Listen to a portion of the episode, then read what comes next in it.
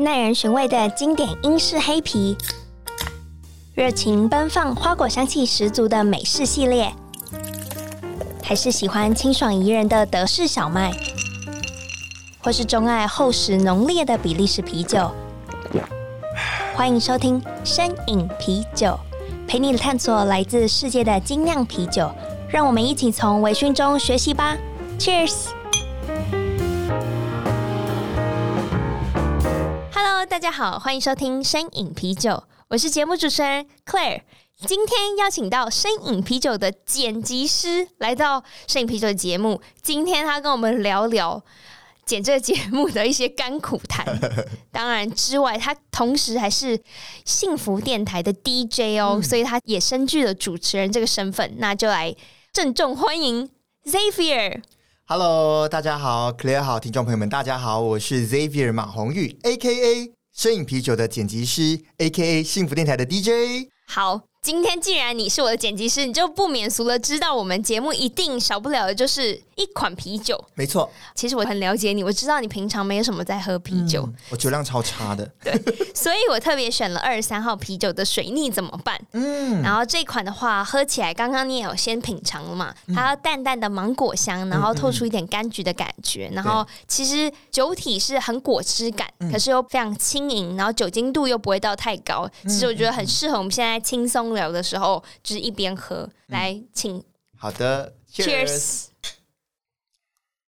嗯，我觉得蛮好喝的。它就是，我觉得喝下去的时候，它是在尾韵的地方，还会有那个果香出来。嗯嗯嗯，然后又不会让就是很多不太接触啤酒的人会很怕啤酒的一个就是苦味。嗯，其实我不大喝啤酒。就是那种一般的工业啤酒，对，主要有一个原因是因为我觉得它的那个气泡感非常的大，哦，很强烈，会碳酸感，会让你觉得不舒服。对对对对对，然后就觉得啊，甚至我觉得它比可乐那些还更强哎。虽然会觉得很胀、很不舒服的感觉。对对，然后刚才这个的话，我就觉得它气泡感没有那么的强，而且它就是确实它酒精浓度没那么高。因为像我说的嘛，我本人的那个酒量不是很好，就是我不喜欢喝酒的原因，是因为我觉得我喝了之后，我并不是 enjoy 它，我反而给我带来的痛苦。哦，你会觉得很负担？对，因为我喝了之后，我会头很痛。哦，我甚至想要晚上睡觉的时候都觉得非常的难入睡。哇，哎、欸，你这个镜头也是很多。真的 好，我今天既然邀请你来，我就已经有心理准备，可能会被就是 criticize，不过没关系，没有啦。但是这瓶是好喝的，说什么水逆怎么办？没错，对，也是我们现在就是我们今天在录节目的当下，其实已经节目快要到八十集，可能播出的时候已经是八十几集。嗯、然后我们现在是一月嘛，然后疫情又刚刚爆发了，嗯、我们就有一点紧张，希望就是。水逆来的时候，我们要怎么应应呢？就是不如就喝酒吧，对，很棒，这这接的很好，没错没错。好，那我，我来偷偷的来问你一下，嗯嗯嗯、请问一下，你不喝酒，你为什么会选择来剪一个关于啤酒的节目？你那时候是抱持了什么心态？就想说，比如说崩坦吗？还是怎么样？不要说那么难听啦！赚钱当然是一个部分，第二个部分是，其实我自己本身算是蛮好学的一个人。那我觉得说，对于我来说，剪辑本来就是一个我熟悉、我在行的事情。那我今天来剪一个。可能我不大熟悉的内容的话，其实我是在学习的。嗯，对。然后，其实讲真的，也非常感谢 Claire，非常感谢摄影啤酒这个节目，因为我其实从中真的对精酿啤酒开始有了很多的了解。在剪辑之前，我是完全不知道有精酿啤酒这个东西。然后剪辑了之后开始接触，觉得诶，它其实是。蛮有趣的一些历史故事啦，就是它整个演变过来什么之类的，然后甚至是我可能某一次跟朋友一起出去喝酒或什么之类的时候呢，我就会开始跟他们说：“哎，你们可以试试看精酿啤酒啊，它里面有果香啊，有很多的什么风味，你可以自己选择这样子。”哇，你居然因为这个剪辑工作，反而因此作为一个媒介了解了什么是精酿啤酒？嗯、对对对，那。你在剪辑的过程当中，如果前面几集，比如说一起上啤酒课啊，这些单元，嗯，当你又听不懂的时候，你要怎么样去拿捏？哎，这一段其实是比较不适合，你要怎么样去抓？听不懂的时候，我大部分都是会选择把它保留下来，哦，因为如果我把它剪辑掉的话，我会比较担心的是会不会让懂的人听不懂，因为不懂的人听啊，你本来就不懂了嘛。对。听完整集还是听不懂。对，所以当我真的是不懂的时候，我就会选择把它留下来。像我曾经也有剪过一个英文节目，虽然说我是马来西亚人啦，但是我的英语毕竟来台湾已经很多年没有使用了，它已经颓废了。所以我在剪一些英语节目的时候呢，哎，Claire 曾经也有做过一个全英文访谈啊。对对对，我当时就是选择把它留下，因为我真的听不懂。好，所以身为一个专业的剪辑师，就是当你遇到你不懂的题材的时候，你其实会保留某个片段，就是不要硬剪。哎，这其实蛮好的。嗯，那还有什么是可能会遇到的？比如说你在剪节目过程中，来宾可能会有突然一个空白，嗯，一个尴尬，你自己在听的时候，你会为他感到尴尬，或者是觉得，哎，怎么这段是不是不应该留？这样？其实会耶，因为其实讲真的，我自己觉得我剪辑我剪得很细，我包括。连就是对谈之间的那个呼吸声，我都会去稍微做一个修剪。嗯，对。请问一下，你是怎么样让自己非常就是熟能生巧？是你本来就是读相关科系的吗？还是你已经剪过非常无数个节目，让你能有这个敏感度？我觉得最主要的就一定是要多练习、多剪，因为我自己本身我是视新广电系广播组的，嗯，所以其实我。其实我对很多事情都很感兴趣啦，包括剪辑、editing 这些东西，其实我真的都是蛮有兴趣的。而且我必须老实说，当时候学校的教学对于后置这一块，它其实并没有教的非常的深入，也没有教的很多。然后我遇到一些不知道要怎么去处理的一些事情的时候，其实我都是看 YouTube。我没想到，对我都是看 YouTube 说，哎，比如说我想要加 reverb，我怎么调整什么之类的，甚至是，哎，我这首歌曲我要怎么让它有一个完美的 ending，反正我就是一直看 YouTube。对，然后如果听众朋友们你们想要看的话，记得一定要搜寻英文的，因为中文真的很少那个资料。了解，那你老实说，你剪我的节目，你觉得最难的部分是什么？除了听不懂，就是我们在专业的啤酒知识里，你还有什么？比如说，觉得为什么 Claire 一直笑？其实我觉得还好哎。还有什么？我还有什么缺点？我自己列举不出来。可是你有没有觉得，哎，是你在剪辑的过程中会觉得有点困扰你的地方？呃，真正困扰我的地方，我觉得应该是那个音量的部分吧。因为其实讲真的，我 是一个有强迫症的人。但是经常不是发生在来宾的身上了，啊、我会不会得罪一大堆来宾？就是有些来宾呢，他可能说话的时候会忽大忽小，忽大忽小。嗯，其实我觉得 Claire 的声音都算是平均的。OK，对，因为当来宾的声音忽大忽小，忽大忽小的时候，在听觉上面的那个感受，你会很不舒服吧？我自己觉得。哦，对，哦，对不起，是我没有控制好。没关系，而且因为他的声音太小声，当你把它拉大的时候，他的空间因为会变多，所以他的声音整个会变得很空。OK，嗯嗯，就是有点像是你突然很远的讲话。对对对对对。了解，那我算是表现很好，很好的，拍手。那节目的进程，其实你有发现，从讲很专业跟很艰深的啤酒知识，嗯，到访谈啤酒相关的来宾，嗯，然后到最近近期来也做了跨界，然后同时这也是为什么你今天有也有机会来上到节目。没错，要不是这个计划，就没有这个机会了。哎、欸，对，你会觉得这样子突然的一个很大的要进，你当时候听到的音档的第一集的时候，你有吓到吗？其实还好耶，我当时好像没有太大的吓到吧，就觉得哎，这是一个有趣的主题，嗯，对。但是刚刚 Claire 有说嘛，就是你从可能是找一些啤酒的同好一起来聊，然后或者是可能找你的老板，然后就是聊一些比较硬的知识，然后跟这个微醺对谈。我最喜欢的系列呢，是找那个啤酒同好一起来聊。我最喜欢这个部分，因为第一嘛，就是我觉得你的老板来聊的部分的话，就是对我来说真的有点难。然后微醺跨界对谈呢，对于我来说，我觉得好像就是比较少了那个啤酒的成分吧。哦，因为当你找一些啤酒的同好来聊的时候，假设你可能今天找了这一家酒吧的老板来聊，哎。我就可以知道说，他们这一家酒吧有哪一些特色的酒啊，然后他们每一支酒，他们可能都可以讲出一个不同的故事。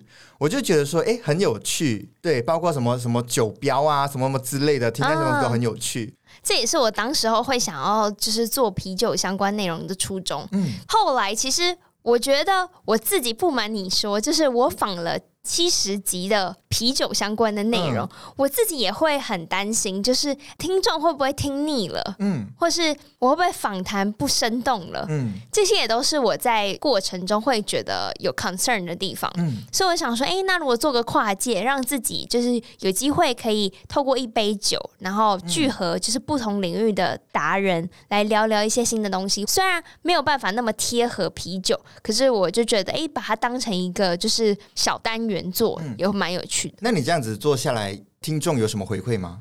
就是收听率变很好。哎、欸，那这一集的收听率我就很压力很大了。没有，我就觉得，因为会就是相辅相成。我有被老听众说，哎、欸。都已经有点走题，没有到那么切合啤酒，嗯、他们会觉得哎、欸，有点失去了初衷。可是同时，新的听众进来，他可能是因为某一集的访谈，就是可以因此然后听到我的声音，听到我对这个来宾的访谈的，就是因为每个主持人的形式不同嘛，他可能喜欢我的风格，我就也很幸运的可以接收到新的听众，所以我其实你知道有点难分难舍，嗯，因为我觉得都想做，对。就是我觉得也很希望可以一直做啤酒的相关的内容，可同时我又觉得仿新的跨界领域的东西非常有趣啊。嗯嗯。那么我我就是一个也很喜欢尝试新鲜事物的人，然后我希望就是今年度的话，希望可以就是我什么都不打算放弃，我希望全部都做。对，可以两个可以大概比例的话，就变得是可能五比五，让喜欢啤酒的听众还是可以保留，就是。很忠实的啤酒相关的资讯内容，以及来宾啊，都是非常在这个业界的。然后，同另外一块，还是可以继续访各个有趣的人。嗯嗯嗯嗯，我觉得蛮好的。嗯，那其实说到这样，Zavier，你不单单是个剪辑师，对不对？没错。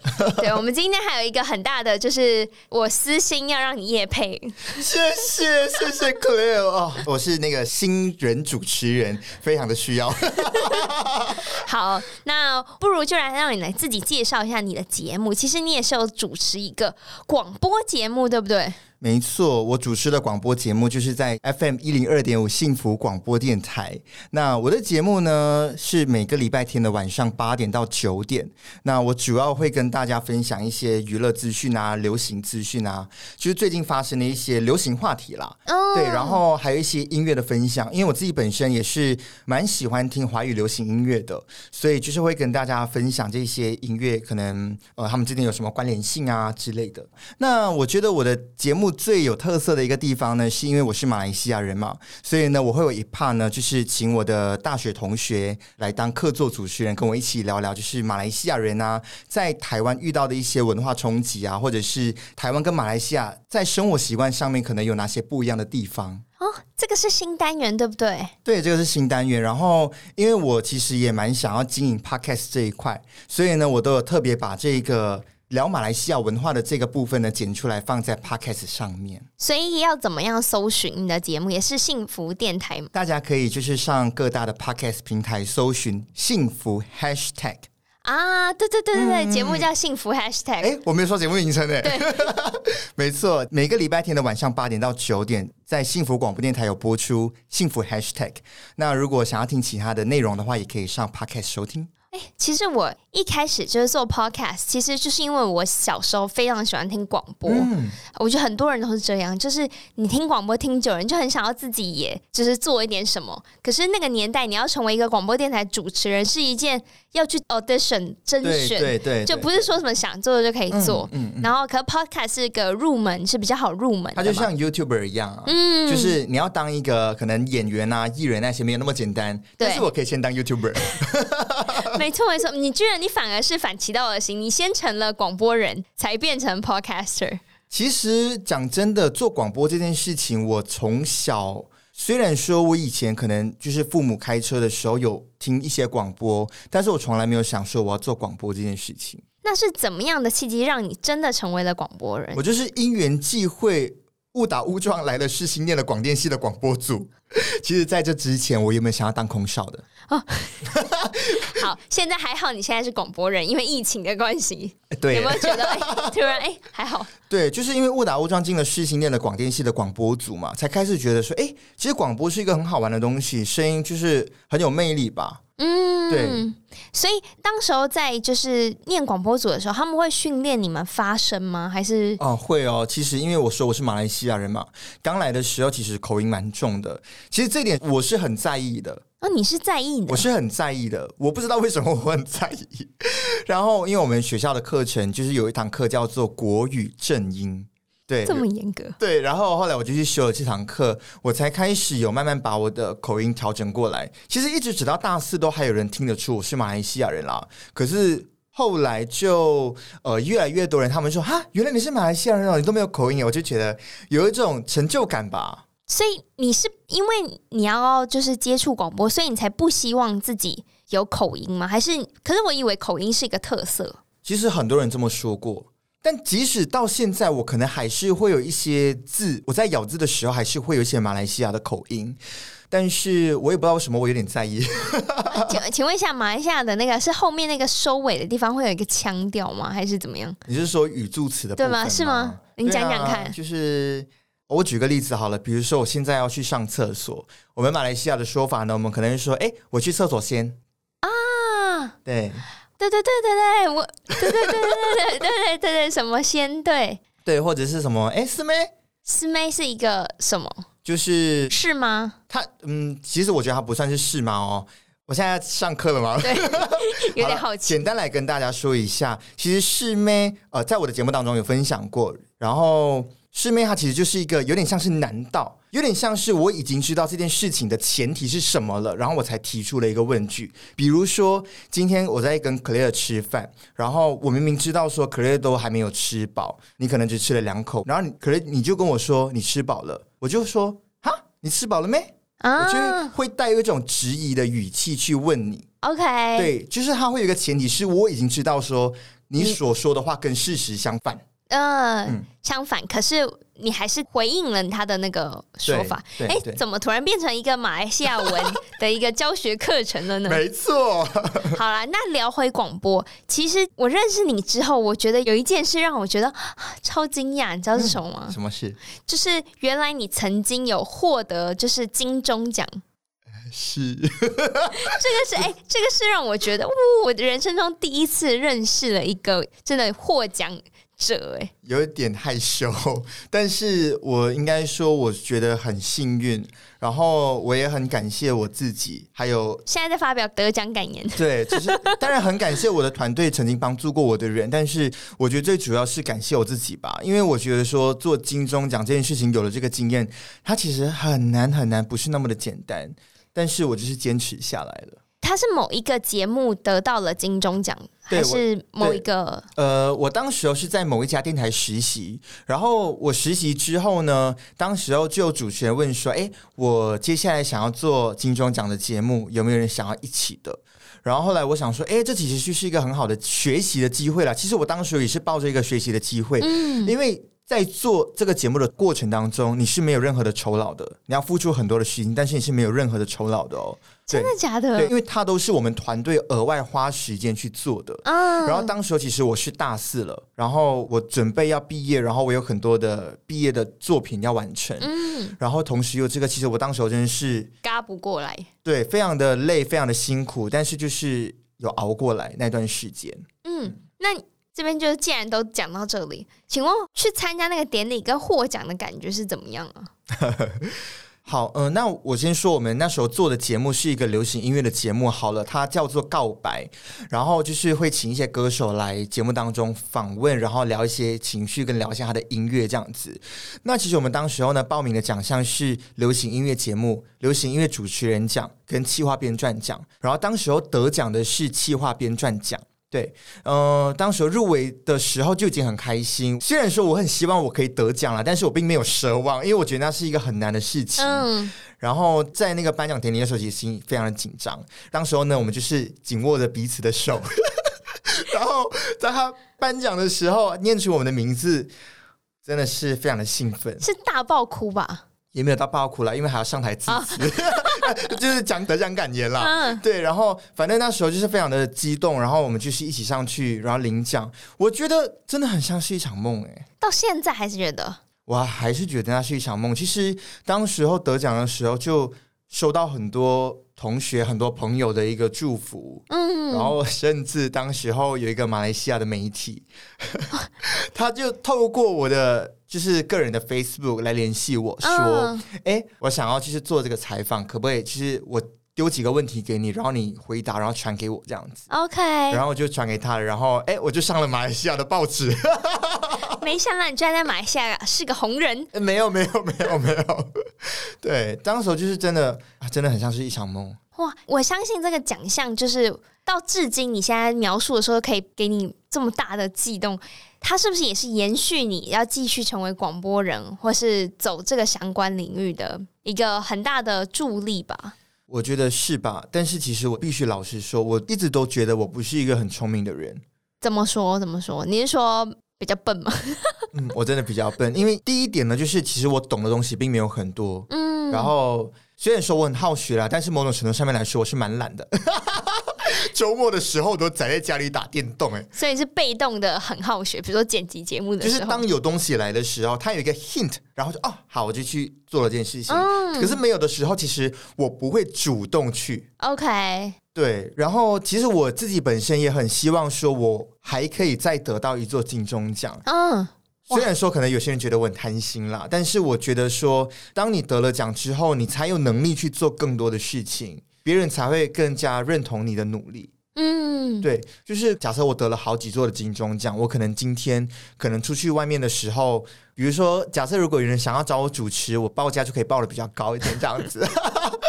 就是它其实很现实，但是我蛮希望说，我可以透过金钟奖来证明我自己本身曾经付出的努力。OK，嗯，哇，这其实跟现在 Podcast 的领域真的很不一样。嗯。因为现在，比如说我在做节目，我没有想说哦，我要透过得奖，因为我也不太知道 Podcast 有什么样的奖项可以证明我自己。我反而是哎，有听众可能从就社群上的 feedback，或是 Apple Podcast 留言给我，或是可能我遇到谁，别人就说哎，我有听过你节目，这样子就是给予我肯定。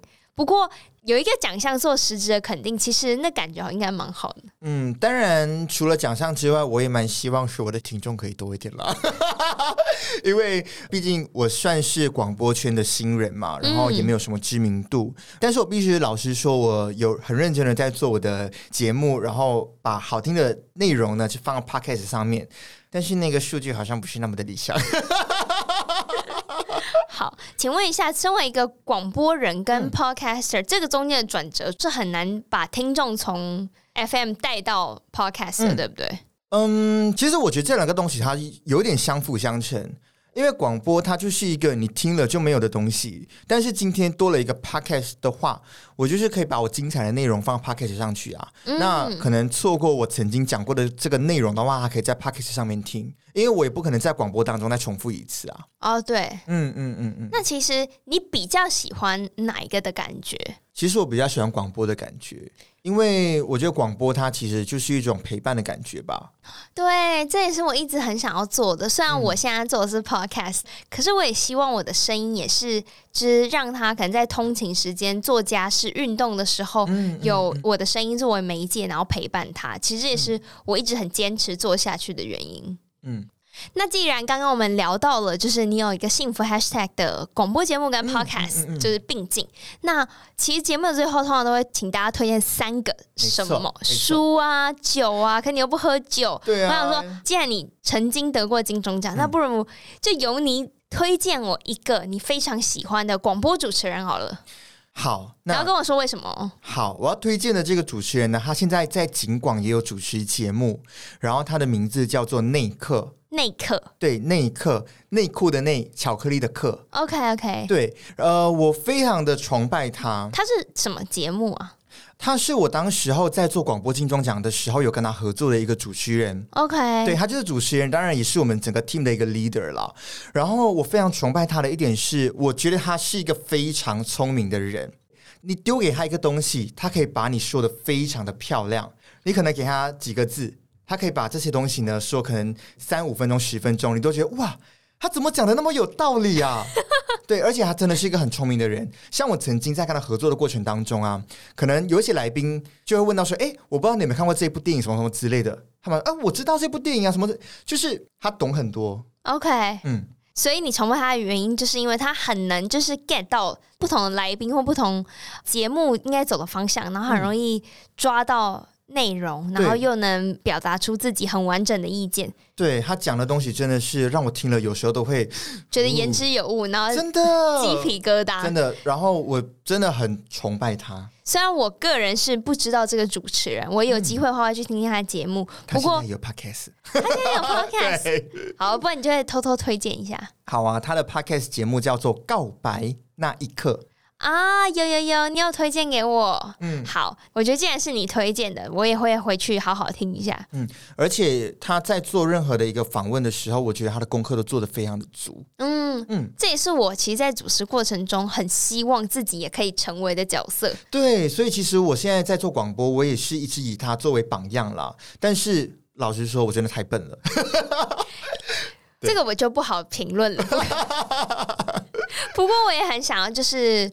我觉得主持真的就是越主持，尤其是现在快要八十几集，嗯，就越主持，你会发现主持真的是一件很不简单的事情，因为它不是只是讲讲话，对，它其实有很多，就是你要接来宾的招，嗯，你同时要能继续铺陈下去，同时又要好笑。幽默，啊、那我就觉得哇，综合以上这些我都没有。对，但我觉得说主持跟访问就不一样哦。嗯，像我在做广播节目，我一个人主持，在介绍歌曲、介绍资讯的时候，可能会比较顺一点。但是我每一次要访问来宾的时候，我都很紧张。这我以前我熬过来了，我有熬过那个很紧张的时刻。以前我也是，我是那个开头要一直狂重录哦，我就是其实开头都很不太自然，因为我没有办法就是面对来宾，然后讲出比如说哦开头啊结尾，我都会觉得很很。尴尬，所以我就都会在来宾走的，嗯、或是来宾来之前，先把它录好，然后最后再请剪辑师帮我剪上去。哦，跟我现在的做法有点像啦。但是 我第一次访问来宾的时候呢，其实我当时有做很多的功课。嗯，可是后来其实我有一个发现呢，就是说。